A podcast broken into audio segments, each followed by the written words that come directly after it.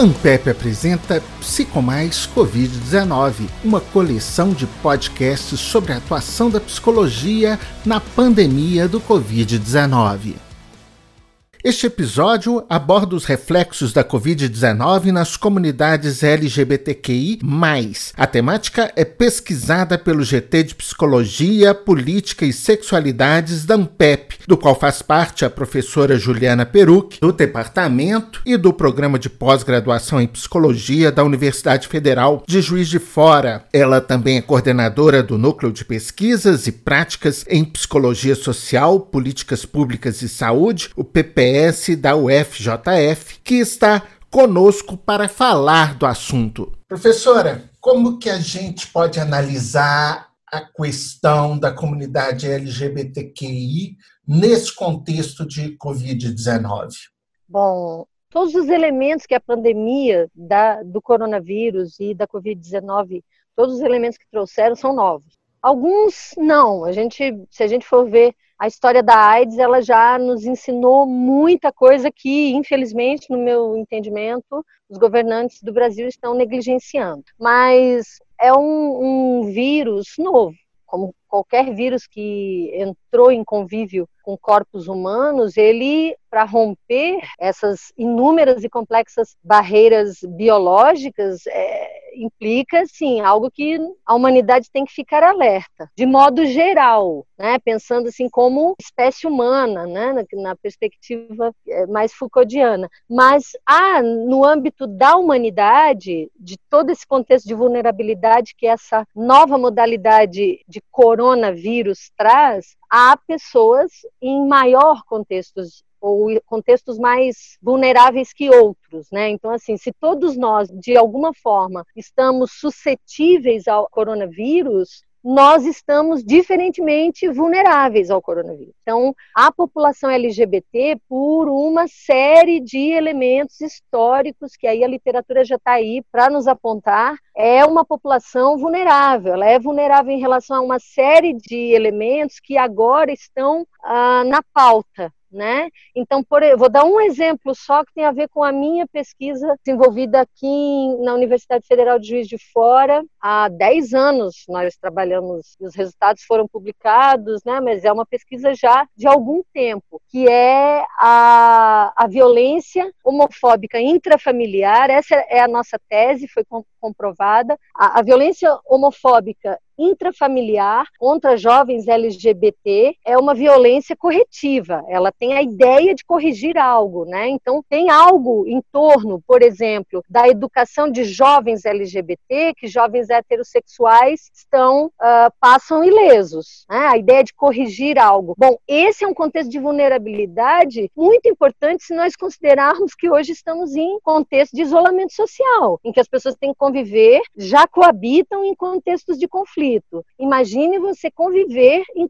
em contexto de conflito, coabitação, em, em espaços domiciliares muito pequenos, em contextos de bairros bastante periféricos e, e, e vulneráveis, onde o Estado é absolutamente negligente. Então, não adianta nós pensarmos, Robson, que estamos todos no mesmo barco. Não estamos no mesmo barco estamos no mesmo mar diante de uma tempestade gigantesca, mas estamos em barcos, embarcações diferentes. E tem gente que está à deriva, tem gente que está segurando num pedacinho de tronco ao léu no meio da tempestade. Então, assim, a população LGBTQI é, se a literatura já aponta uma série de vulnerabilidades, violências por parte do Estado, por parte das instituições, porque família é uma instituição, é o que nós defendemos aqui nas nossas proposições científicas. São instituições que deveriam proteger os mais vulneráveis, no entanto, são as primeiras a perpetrar violências contra eles e elas. Então, acho que num contexto de pandemia, isso que eu peguei só a questão do isolamento. Imagine se nós pegarmos, por exemplo, Robson, a discussão sobre o mercado de trabalho, vai para o trabalho, não vai para o trabalho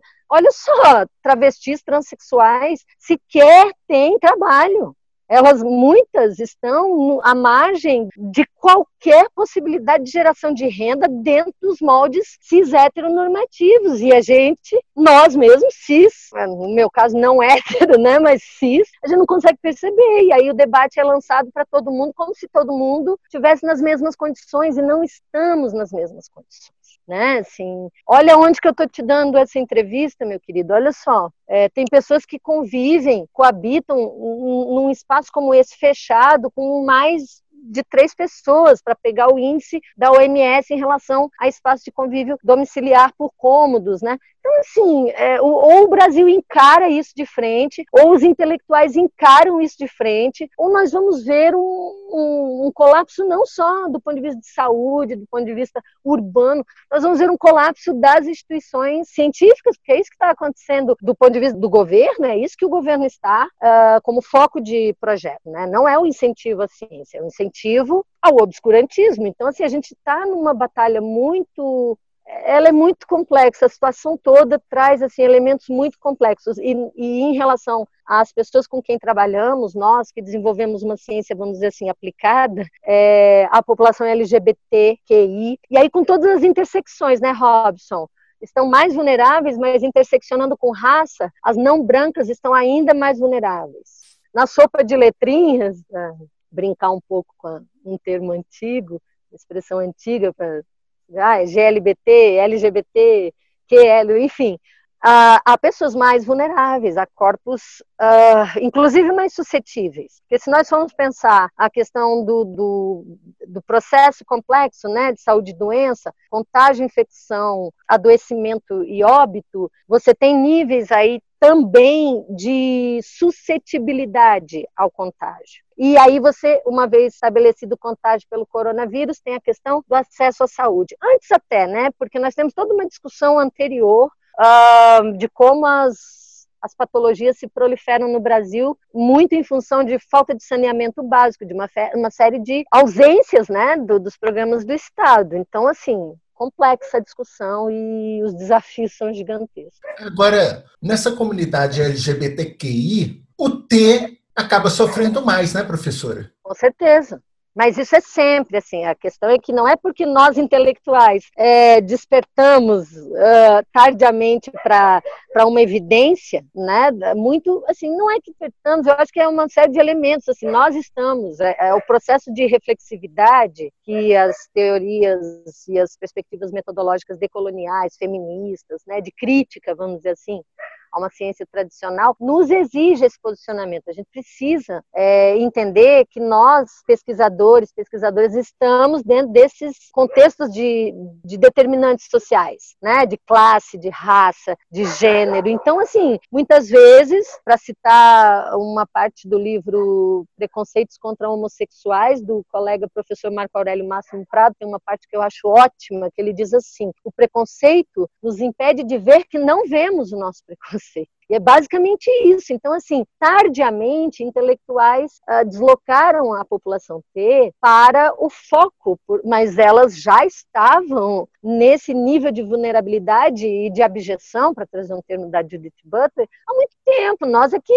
a nossa cegueira, né? O nosso próprio o frame que nos enquadra. Então, é um, é um trabalho constante, Robson, de se debruçar reflexivamente sobre si mesmo, sobre o seu trabalho. É, então, assim, essa vamos dizer assim, esse deslocamento do foco das vulnerabilidades para a população T, tardiamente por intelectuais, nos acende mais um alerta, né? Porque tem uma e não é apenas é isso que é importante, porque aí há elementos conservadores bastante ignorantes no meu entendimento, dizer assim, ah, mas são privilégios de determinado. Não, não são privilégios. Eu acho que a gente precisa entender que se trata de redução de danos. Foram tantos os danos históricos que pessoas travestis, transexuais, intersex sofreram ao longo da, da sua vida, com uma série de impossibilidades e uma série de elementos que são claramente direitos e não privilégios. Porque se assim o for, nós temos realmente que parar para. Uh, e, aliás, temos que fazer isso. Assim, é importante pensar as normativas. Então, nós pensamos,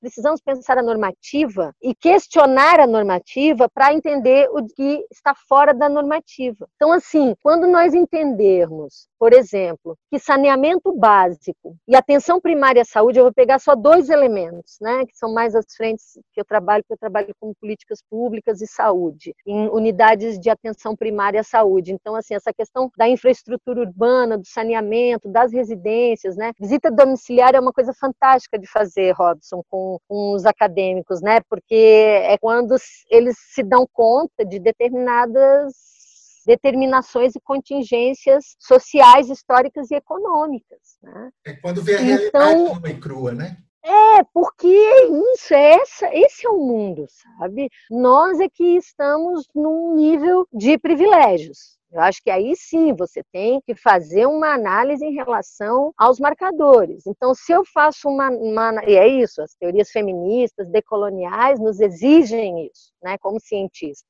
Então, nós precisamos ficar o tempo todo pensando assim: bom, mas certo, isso funciona para uma pessoa cis. Como funcionaria para uma pessoa trans? Funcionaria ou não funcionaria? Você tem uma pessoa que não tem sequer acesso ao mercado de trabalho, você não está nem discutindo. É, você parte de um pressuposto que aquilo que seria condição sine qua non para todos e todas não é.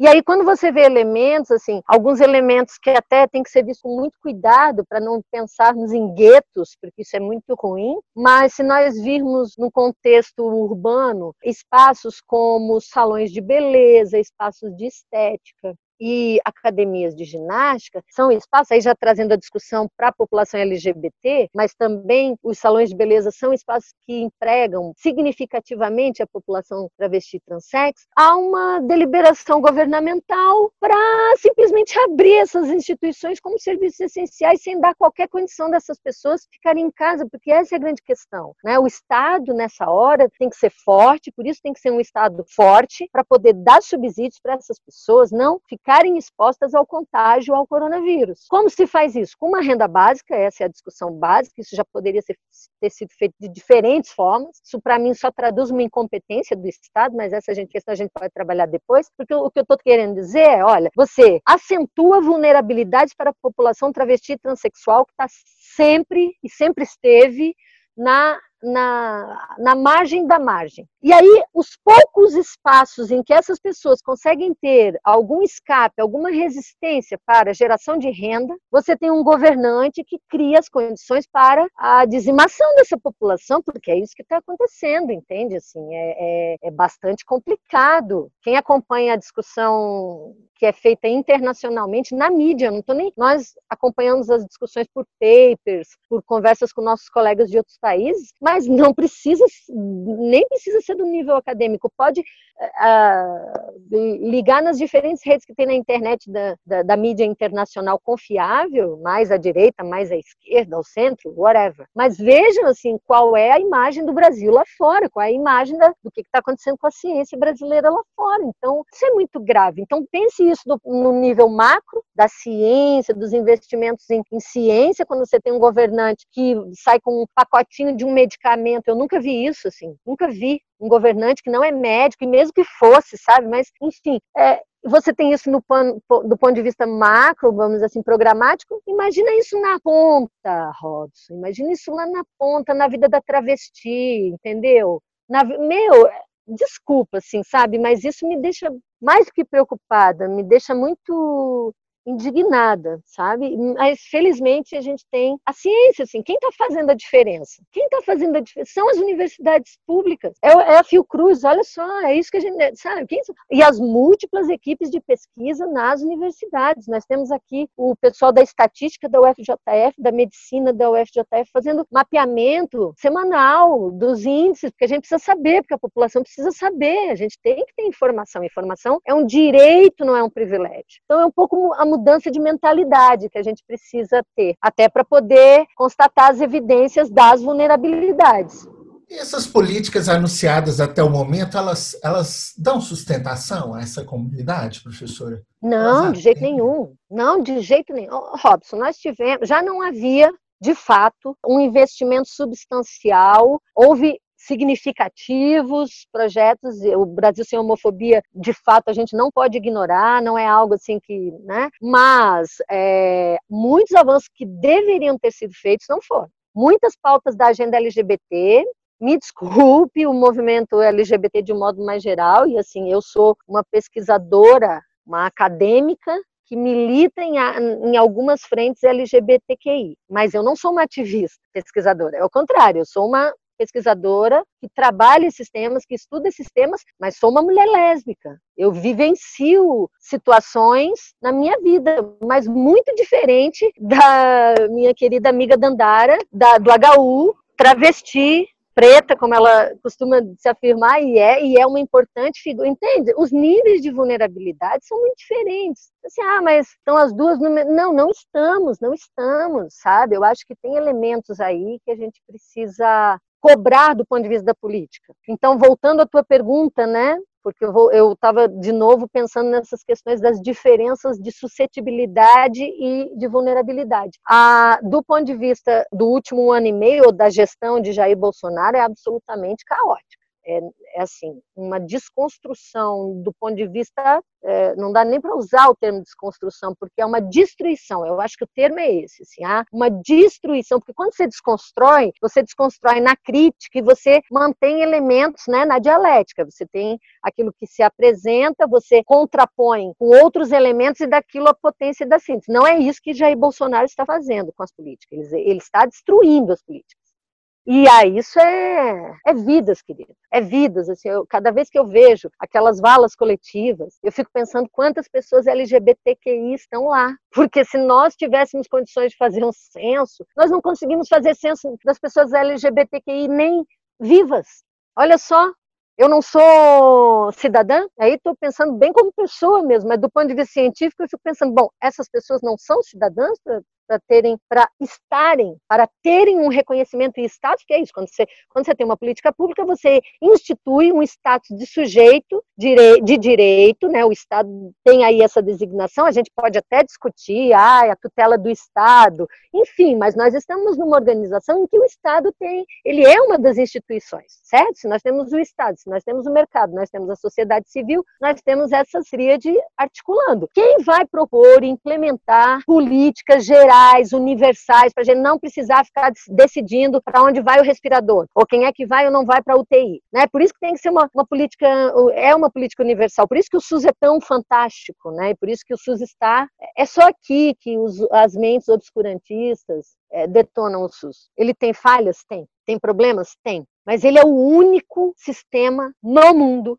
que trabalha nessa dentro desses princípios de equidade, universalidade, né, que o SUS trabalha. Então, assim, vamos cobrar desse governo, porque de fato as pessoas estão morrendo. E agora a cobrança, Robson, é em relação à Covid-19 e ao coronavírus. Então, ao coronavírus em relação ao contágio e à Covid em relação ao desenvolvimento da, da doença. Mas a AIDS já ensinou muita coisa para nós e nós estamos repetindo erros. Né? Essa ideia de grupo de risco é um equívoco equívoco. Do mesmo jeito que era um equívoco designar é, gays, não era nem LGBT, porque não tinha nem essa, sabe, essa matiz das cores, não existia, não havia denominação. Aliás, a história da AIDS nos ensina muito em relação a isso, né? Muito, sim. Mas, de qualquer modo, estamos falando de déficits significativos no âmbito das políticas públicas no Brasil. E penso que o presidente Jair Bolsonaro está preocupado com outras coisas não com a morte de 22 mil brasileiros e brasileiras. Professora, a senhora havia me dito que a AIDS deveria ter nos ensinado muito com todos os erros que os estudiosos, a ciência, os governos e a própria população viveram e disseminaram no período de desenvolvimento dessa doença. Como que a experiência vivida com HIV poderia nos ajudar nesse momento da pandemia do Covid-19? A AIDS e a história do HIV já nos ensinaram muitas coisas. Se a gente for pensar elementos assim, não quero traçar um linear, porque a história não é linear, né?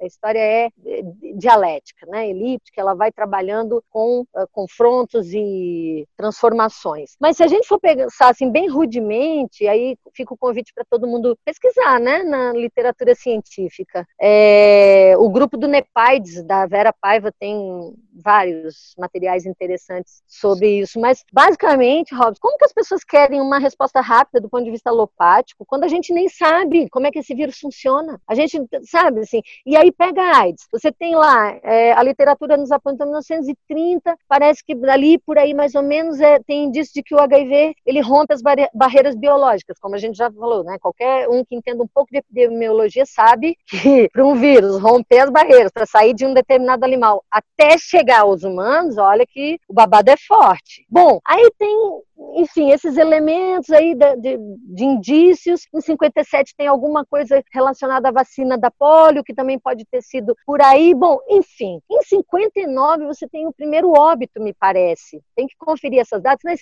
o que eu estou querendo apontar é um pouco assim, as coisas não são do dia para noite, não é uma coisa, ups, ah, então que legal. Olha a vacina, olha só a alopatia. Encontramos a, a Salvador, a salvadora da pátria, e aí sai um chefe de Estado com a caixinha. Isso é, isso é criminoso criminoso. Se o HIV já nos mostrou que tem um tempo entre o rompimento da barreira biológica até uh, se instaurar uh, elementos de óbito na, na humanidade vinculados a, a, a, esse vírus. E aí, meu caro, se a gente pensar, a AIDS ganhou o nome de AIDS em 1981, se não me engano, sabe? Em década de 80, 1981. Até aí ela era coberta pelo obscurantismo também. Ou ninguém lembra como era chamada peste gay, cancro gay, doença de viado. Então era, era toda uma névoa de obscurantismo que atrapalhou demais a discussão científica. E aí, depois, quando você tem o isolamento do vírus, se dá mais ou menos em 1983, eu acho. O HIV é isolado. Nós conseguimos fazer o isolamento e a decodificação em dias aqui no Brasil, do, do, do, corona, sabe? Assim, coisas que você fica, como assim? Né? Então, você veja, você tem aí equipes trabalhando internacionalmente, e aí você vê o Estado, você vê o Estado repetindo os equívocos, mas voltando à linha do tempo. Então, se você tem em 1981 a AIDS ganhando o nome de síndrome da imunodeficiência adquirida, em 83 o vírus é, é isolado, em 86 o HIV ganhou o, o, o nome de sim, é, imunodeficiência adquirida. Então, né, o HIV estava vinculado à síndrome da imunodeficiência adquirida, mas ganha o nome de HIV na década de 80, meados 86. E aí nós temos em 87 a possibilidade de, de laboratorial uh, do AZT. Olha só, nós estamos falando de. Então, se nós pensarmos, lá, 1957, vacina da polio, não estou nem voltando lá para a década de 30, estou partindo de 57, 57, 60, 70, 87. Você tem três décadas aí para a elaboração de um medicamento, o AZT, que depois já teve todo um desdobramento em uma série de equívocos também. Que aí tem um filme maravilhoso que todo mundo tem que assistir, que além de ser uma, uma obra de cinema, é um, assim, ele, é, eu uso esse filme, Robson, sempre que eu trabalho psicologia da sexualidade, tem um, um hall de filmes. Esse, se não vai num ano, vai no outro ano, porque Clube de Compra Dallas traduz brilhantemente o que, que aconteceu em relação ao AZT. Então, assim, parece quando eu vejo as notícias sobre a cloroquina, eu fico assim, gente, gente, será que a gente não aprendeu nada nessas quatro décadas com o HIV e a AIDS, com respostas simples para problemas complexos? Por favor. Professora, e, e o que, que dá para se fazer para a gente tentar minimizar esse sofrimento que essa comunidade está sofrendo nesse momento? uma série de frentes de trabalho estão funcionando. Não é também porque a gente está recolhido, isolado, algumas pessoas sozinha mesmo. Eu tô, eu tô 70, ontem fez 70 dias que eu estou em casa sozinha, né? E é isso, permanecerei cumprindo as orientações da OMS porque posso. Acho que essa é a questão. O Estado deveria criar as condições para que todos e todas pudessem cumprir num tempo menor para poder depois liberarmos. Mas não, o Brasil está fazendo tudo o contrário. Né? O Brasil está querendo liberar antes de conseguir controlar e entender como o vírus funciona. Então, eu acho que o primeiro, acho que assim, de modo geral, pensando pensando nos aspectos mais gerais. O primeiro ponto é esse governo botar os pés no chão, né? assim, parar de viajar é, e de levar o assunto de uma forma lunática e obscurantista e começar a prestar atenção naquilo que os diversos grupos de pesquisa das universidades públicas desse país estão mostrando. Então, esse é o primeiro ponto muitas frentes de intervenção. Aí eu vou falar assim de extensão universitária, coisas que nós estamos fazendo do ponto de vista é, mais capilar. Por exemplo, aqui em Juiz de Fora nós temos na UFJF sob a coordenação do professor Marco Duarte, um, parceiro muito querido do serviço social, o centro de referência LGBTQI. Então está tá tudo parado do ponto de vista de circulação e aglomeração de pessoas, porque haviam grupos, haviam trabalhos, enfim. Mas nós estamos continuando e nós, eu digo nós porque a coordenação é do professor Marco, mas conta com o meu, a minha parceria via Departamento de Psicologia e da professora Joana do, do Direito. Então, nós temos essa frente. E temos a interlocução com o HU, porque antes da, do, do toque de recolher, vamos dizer assim, há 70 dias atrás, nós estávamos organizando um grande mutirão clínico no HU para o processo transexualizador, porque esse é um projeto massa que, que a UFJF está emplacando, mas agora né, veio a, a a pandemia e tudo se volta coerentemente, corretamente para o enfrentamento à, à Covid-19. Mas nós íamos fazer, uma semana antes de eu entrar em isolamento, eu fiz uma reunião com a equipe do, do HU, a gente ia fazer um mutirão para a população trans que o centro de referência mapeou. Então, assim, toda essa frente que já estava organizada, nós agora colocamos em trabalho para a distribuição de, de cestas básicas, de material de higiene pessoal. Então, assim, o professor Marco Duarte está com um trabalho de extensão bem focado para isso, porque de fato é algo muito emergencial, entende? Há elementos assim de que você precisa ah, sim, é importante, temos que discutir a democracia. Sim, mas tem pessoas morrendo porque não tem água, sabão, não tem condições de fazer mini, sabe?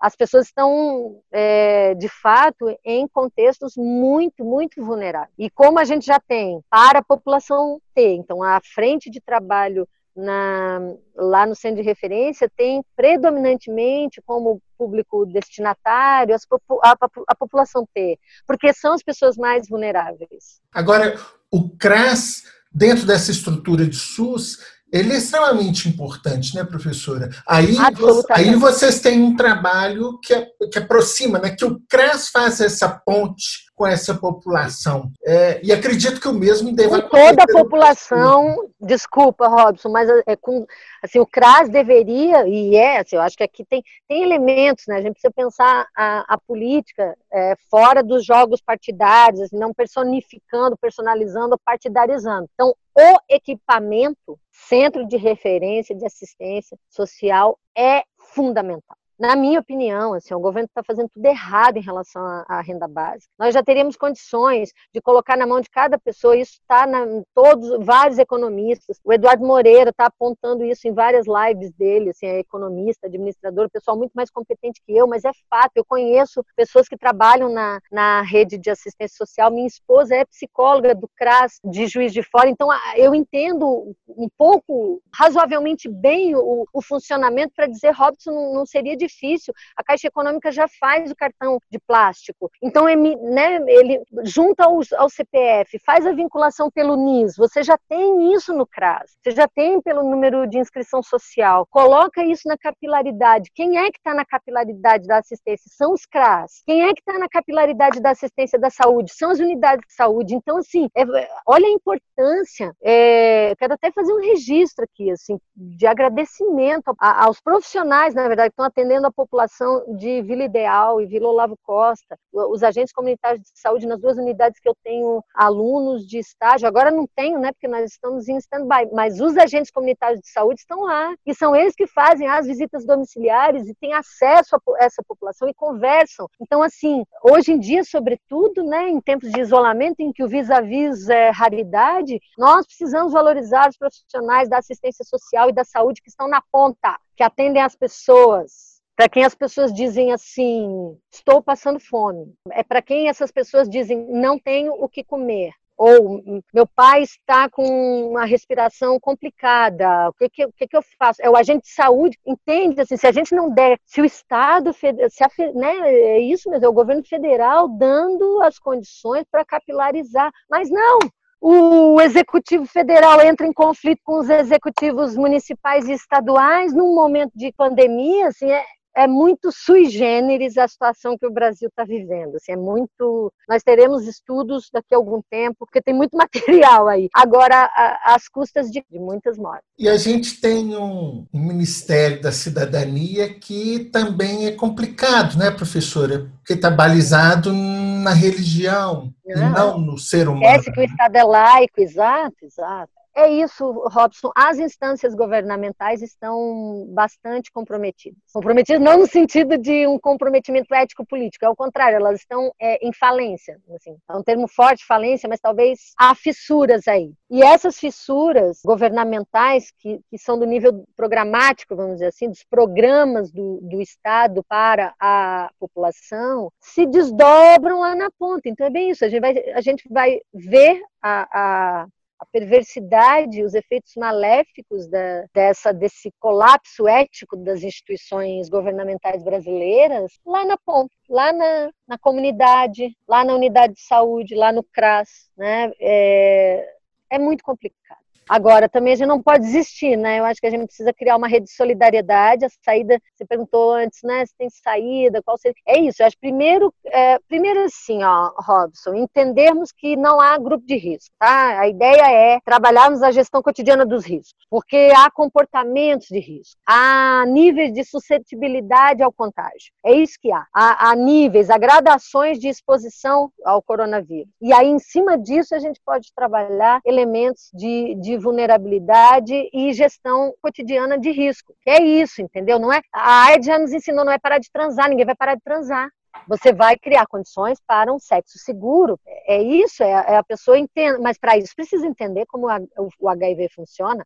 Hoje, viver com HIV, conviver com HIV, se você tiver a profilaxia correta, se você aderir ao tratamento, se você tiver uma, condições de aderir ao tratamento, se você tiver uma política. Olha, outro equipamento fundamental, o SAI, o Serviço de Atendimento Especializado, está sendo sucateado minha mestranda, ó, doutor, olha o ato falho, eu quero que a Glaucia venha fazer doutorado comigo, psicóloga do Centro de Assistência, é, Centro de Atendimento Especializado do SAI, da política de HIV. Potente, era super potente, o Brasil era potente, agora olha o que nós temos. Entende como é assim? As pessoas precisam do coquetel. É uma questão de direito, é uma questão de política pública, de acesso a medicamento. Então, e aí você tem, claro, pessoas vivendo muito bem, com níveis zerados de carga viral. Isso é fantástico, entende? Mas a gente precisou entender e precisou de investimento do Estado nesses equipamentos, nessas políticas. E do ponto de vista das pessoas, do ponto de vista de nós, população, pensando assim, né? É a, a, ética do cuidado, a ética da solidariedade. Então, assim, não é porque não me afeta que não é importante para eu pensar. Não é porque necessariamente né, eu estou em condições muito diferentes, e, e, no meu caso eu posso falar privilegiada, aí sim a gente está falando de privilégio, de um privilégio branco, né, de um privilégio de, eh, de classe. Então, assim, a gente podia, enfim, trazer toda uma discussão em torno disso. É, é isso, eu estar aqui nessas condições, estou porque tive uma série de privilégios, como branca, como do sul, de uma família de classe média razoável, então assim que teve acesso à educação, à universidade pública. Então, agora você tem sempre intersecções. Eu sou mulher, sou lésbica, mas dentro desses elementos haverá sempre uma mulher lésbica preta, favelada, que entende, não, não tem como nós ignorarmos esses elementos de vulnerabilidade, de risco, de, de suscetibilidade à precariedade da vida. Eu acho que é melhor do que vulnerabilidade, melhor do que risco, é isso, é, é essa suscetibilidade à precariedade da vida é um pouco por aí que eu estou pensando, sabe? Agora, professora, para além disso tudo, também tem uma outra questão, né? A senhora alertava aí para a questão da sexualidade, do prazer e do prazer com responsabilidade. É, não sei se é responsabilidade também, não gosto muito desse termo não, Robson, porque é. aí é uma coisa meio higienista, entendeu? É, moralista, é né? Com, é, moralista, ah, tem que transar com responsabilidade. Não, você tem que transar com tesão. Você tem que transar com tesão. É fato. É, mas nessa do tesão, tem um, um texto clássico da, da, Vera Paiva, que é A Psicologia Redescobrirá a Sexualidade, que tem uma parte lá que a Veroca fala assim, que uma é, são casos de, da, da, da, clínica, né? E aí uma pessoa uh, fala para ela na questão do, de, de, de se infectar com HIV, quando eu estava, quando eu me infectei, eu não estava me infectando, eu estava transando, eu estava tendo prazer, eu estava, entendeu? A pessoa é isso que a gente tem que sacar. Então, pensando isso, nós criamos, criamos condições do, do, tesão circular, do prazer, do desejo circular, com segurança. Não é com responsabilidade, é com segurança, né? Assim, com a ideia de, de que meu corpo está suscetível às precariedades da vida. Então, o que, que eu faço para lidar com a gestão dos riscos, né? Da, da, do risco cotidiano, a gestão das, dessa possibilidade de estar menos precário, vamos dizer assim, e ao mesmo tempo ter essa potência de vida, né, no sentido de Spinoza, assim, de, porque senão também nós vamos, não dá, e você embota o desejo, e aí não tem condições, porque a gente está vendo aí os desdobramentos de uma série de consequências nefastas de pessoas que ocupam cargos em instituições e que não têm aí elementos de sexualidade bem trabalhados, e isso se desdobra explicitamente na gestão da vida pública. Isso é complicadíssimo. Isso é complicadíssimo. Você ter governantes que levam a, a sua crença pessoal, a sua perspectiva, muitas vezes obscurantista em torno da sexualidade, não é só higienista, puritana, sabe, moralista, de um pânico moral. Não, ela é obscurantista, ela é equivocada, equivocada do ponto de vista de estudos da sexualidade, do desejo. Então, assim, o desafio é grande, Robson, porque ao fim e ao cabo nós estamos falando de corpos né? corpos em, uh, em suscetibilidade perante o, o, o, contágio né, de um vírus letal, ainda letal, né? Eu já estou vendo elementos aí, estou lendo muita coisa de muita coisa, assim, né? De, é, sobretudo coisas acadêmicas, enfim, e prospecções, provisões é, de, de, populacionais, né? Do, da questão urbana. E há indícios de que haverá um boom de gravidez. Porque assim, os casais que estão em casa vão transar, né? Então você tem uma redução da circulação externa, mas quem está em casa, muito provavelmente com aquela coisa de dois metros, eu não sei. Tem elementos aí em relação à própria prática da sexualidade. Prestar atenção em algumas coisas, sem cair no higienismo. Esse é o grande desafio prestar atenção em alguns elementos importantes em relação às formas de contágio pelo, pelo coronavírus, porque nós ainda não sabemos como que se ah, Bom, se nós temos, vou dar só um exemplo, tá, de coisas que eu tenho lido, assim, bem dispersas, mas que estão aí já para discussão científica se debruçar. Se nós temos indícios de que o corona se transmite ou está ali nas fezes, né, há elementos aí em relação às fezes, a prática do, vou usar bem o termo técnico, né, coito anal, uma prática de sexo anal, ela tem um elemento que a gente precisa prestar atenção. E aí, novamente, a questão da, da camisinha na penetração aparece como um ponto, mas espera, Aí, sim, tem que trabalhar de uma forma mais complexa com o fenômeno da sexualidade. Né? Não é só pênis e ânus que interagem. Você tem língua e ânus, você tem uma série de. Então, se você pensar a complexidade das práticas, sem puritanismo, sem esse pânico moral imbecil que às vezes alguns acadêmicos e acadêmicas escorregam, e sem fazer o pacto da mediocridade com a lógica governamental, porque é isso. Assim, Agora, professora, a senhora falou do princípio do, do prazer, né? e, e, da importância da sexualidade, a gente tem visto a continuidade do uso dos aplicativos, mas mudou, né? As pessoas não estão mais encontrando fisicamente necessariamente. Ah, sim, é. Não necessariamente. É, mas assim, né? É uma forma de resistência também. A gente pode pensar um pouco e vai acontecer uma série de mudanças do ponto de vista das relações corporais, inclusive, tanto no tete a tete, né, na experiência física, presencial, enfim, é, estética, para pensar estética como ah, a ordem do sensível, e os elementos também estéticos, né, também sensíveis, mas num outro nível, num outro nível corporal virtual. E nós vamos reaprender, Robson. A gente, de novo, eu gosto de trazer a, a, história da AIDS. A gente precisa retomar a história do HIV e da AIDS para repensar. Era o que se dizia em relação à camisinha, sabe? Ah, é impossível. É chupar bala de papel, sabe? Uma série de elementos que não há. E está correto alguns pontos de vista do, né, é, nós fazemos essa discussão em relação à prevenção do sexo entre mulheres, entende? Eu gosto de trazer esse elemento. Se vai fazer sexo oral com, com plástico PVC, impossível, impossível com barreira. Como você faz? Então você precisa de outros elementos de cuidar. E aí é isso, é, é o uso dos prazeres e o cuidado, o cuidado, o cuidado de si, né? O cuidado de si, o uso dos prazeres. O Foucault já trouxe para nós um pouco o caminho das pedras, e aí outros autores estão trazendo elementos importantes para a gente repensar. Né? Inclusive autoras latino-americanas, autoras do continente africano, pessoas, pessoas de, de outros contextos que estão vendo de outra perspectiva que nós não conseguimos ver. E ao ponto de, por exemplo, nós aqui, latino-americanos e brasileiros, estamos vendo coisas em relação a, a, ao coronavírus e à Covid-19 que lá nos Estados Unidos não, é, então o Brasil precisa se é,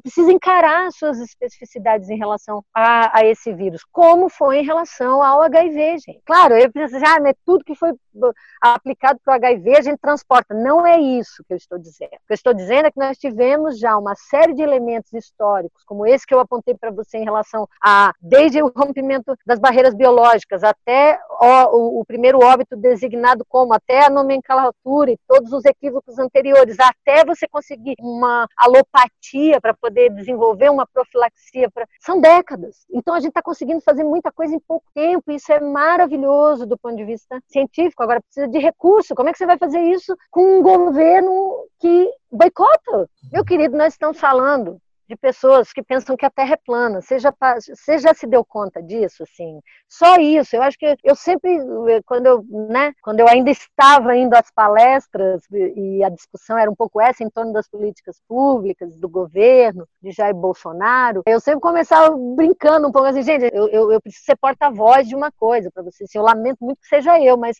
nós estamos diante de um governo terraplanista. Então já começa por aí. Um governo anti-vacina que faz viver e deixa morrer. Então, faz viver o cidadão de bem e deixa morrer todos os marginais, né? aqueles que estão à margem de uma determinada normativa. Então, todos que estão à margem de uma determinada normativa de gênero, de raça, de classe, né? Todos que têm, que estão fora do, da cis heteronormatividade branca, de classe média e de ascensão para uma vida do, do cidadão capitalista de sucesso. Bom, quem tiver fora, então, essa é a lógica governamental. Como é que você vai desenvolver estratégias que vão exatamente ao encontro disso? E temos que fazer essas estratégias. Né? Nós temos que ir ao encontro da perspectiva mercadológica de saúde e dizer não, a saúde é um bem de todos e um dever do Estado. Bom, então uh, chegou um momento em que nós vamos ter aí a arena científica, se eu, eu imagino que teremos, assim, pelo quadro de gravidade em saúde, o quadro epidemiológico grave e o quadro de colapso no sistema público de saúde. Aí nós vamos ver é, um pouco, uh, e, e, aí é, é, isso, assim.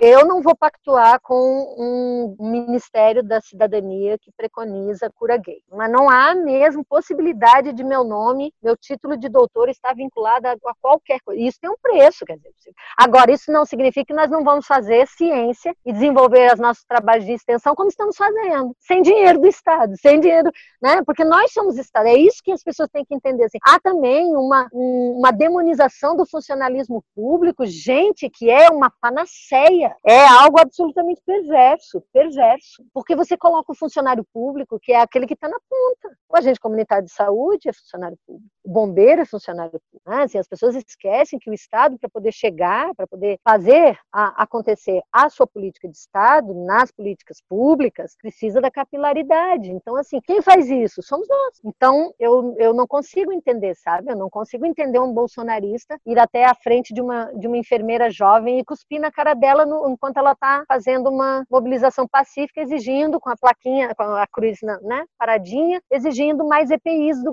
Poxa, equipamento de proteção individual é o mínimo que esse Estado tem que prover para os nossos profissionais da saúde, é o mínimo. Aí não, você tem um Estado absolutamente negligente e você tem um cidadão de bem que se acha no direito de cuspir na cara de uma enfermeira num ato pacífico. É, assim, é, é o fascismo, Robson, não tem outro nome, desculpe, não tem outro nome para dar. É uma lógica do extermínio, é a lógica do, do né, o outro precisa morrer para que eu cada vez... É, aula de 17 de março de 1976, do Michel Foucault, do livro Em da Sociedade. Está lá no meu Face, estou fazendo várias, várias pílulas, porque é o racismo de Estado funcionando que nós temos hoje no Brasil, meu caro. Porque o racismo, ele é a da, da cis heteronormatividade também, ele está ali, entende? Então, quando a gente fala o racismo de Estado, no sentido Foucauldiano, a gente está falando disso, do extermínio do outro, do fraco, e o fraco aí entra todos os que estão fora dessa normativa uh, perversa, né, Robson?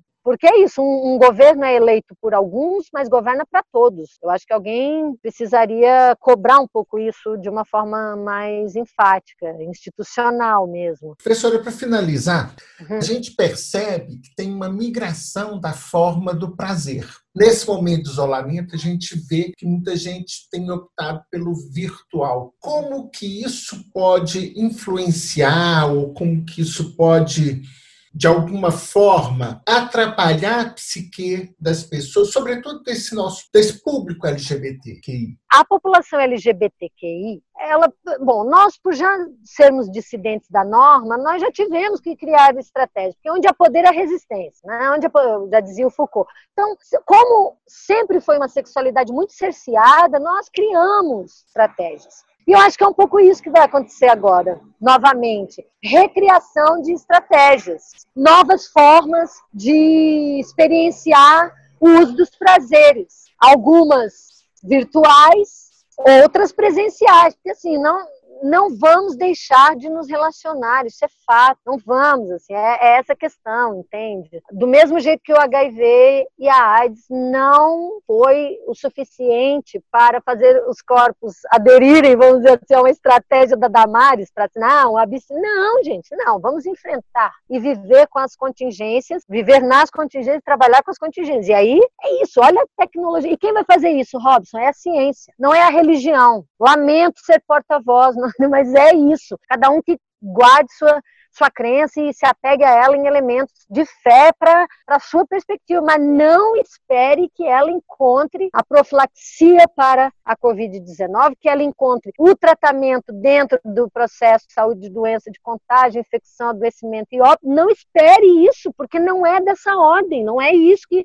a religião faz. Isso quem faz é a ciência. São as ciências. Eu estava vendo um estudo maravilhoso da geografia, em que indica elementos, ele está sendo publicado inclusive internacionalmente, está lá no meu Face. Todas essas coisas que eu estou falando eu publico lá também. Que, que indica uma hipótese de correlação do vírus do morcego para o porco. E aí, índice de contágio de coronavírus altíssimo na região, de uma região de criação de porcos em Santa Catarina, uma das maiores é, regiões de produção de porcos do Brasil é lá. Então a, a pesquisadora, o, a equipe, né, são é um pesquisador e uma pesquisadora que coordenam uma equipe que é uma equipe multiprofissional, multi, multipesquisa, acho que tem pessoal da medicina, da estatística, da geografia, mas estão fazendo esses elementos. Então olha só o que a gente tem aí. Em relação a uma série de, de, de, de contingências da Covid e em relação à população LGBTQI, é um pouco esses mapeamentos que a gente vai precisar fazer. Quem está em maior contexto de vulnerabilidade? Para quem o auxílio emergencial básico precisa chegar, Robson, prioritariamente. Né? Então, nós sabemos que, que,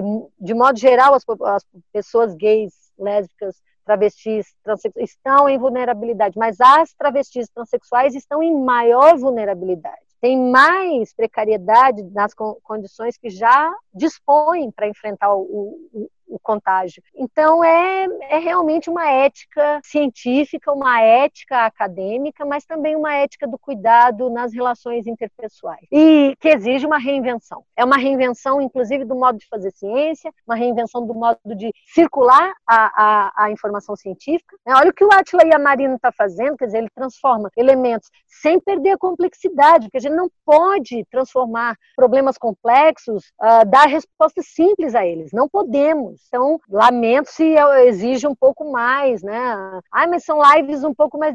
É longo. É, mas não dá para fazer em cinco minutos. Em cinco minutos que dá para você fazer é fazer um excerto de uma leitura para a pessoa pensar. Mas se você quer fazer uma linha de raciocínio, uma discussão de um, de um quadro estatístico, como os colegas da medicina estão apontando aqui, quer dizer, você precisa de, de um, de um pensamento mais sofisticado. Então, é, é, é de se esperar que a ciência faça isso, né? Não será as redes sociais também. Por mais que cientistas estejam aí divulgando, e isso é importante, porque aí chega o acesso às pessoas, né? Mas o mote do trabalho é quem, de alguma forma, trabalha com essa população já há algum tempo, assim. Então, por isso que eu estranho, Robson, colegas, sei lá, pessoas que há muito tempo trabalham e que agora coadunam com o, a perspectiva do Ministério. É, respeito a posição, mas é, não é a posição que eu compartilho. Assim, eu não posso participar de, de, um, de uma configuração que tem como um elemento básico a cura da homossexualidade. Você entende? É uma, é, é uma contradição em termos para mim. Mas, enfim, está tudo tão estranho no Brasil que, que isso tem aparecido. Se está na internet, né, os convites aí para determinados eventos e, e, determinados. Eu, eu tenho, eu acho que a gente tem que ter cautela nesse momento, né, sermos aguerridos, continuarmos fazendo o nosso trabalho mesmo sem investimento, com os cortes de bolsa, mas com cautela, com um pouco mais de atenção, porque a gente não sabe se as regras do jogo continuam valendo, entende? Isso é muito ruim, inclusive do ponto de vista democrático, né? Eu quero agradecer a presença da professora Juliana Perucci, do Departamento e do Programa de Pós-Graduação em Psicologia da Universidade Federal de Juiz de Fora, coordenadora do Núcleo de Pesquisas e Práticas em Psicologia Social, Políticas Públicas e Saúde, o PPS da UFJF, que participou conosco deste episódio. Acompanhe todos os nossos podcasts Toda quarta e todo sábado, um podcast novo abordando um tema específico para esse tempo de pandemia. Psicomais Covid-19. Participe você também com seu grupo de pesquisa.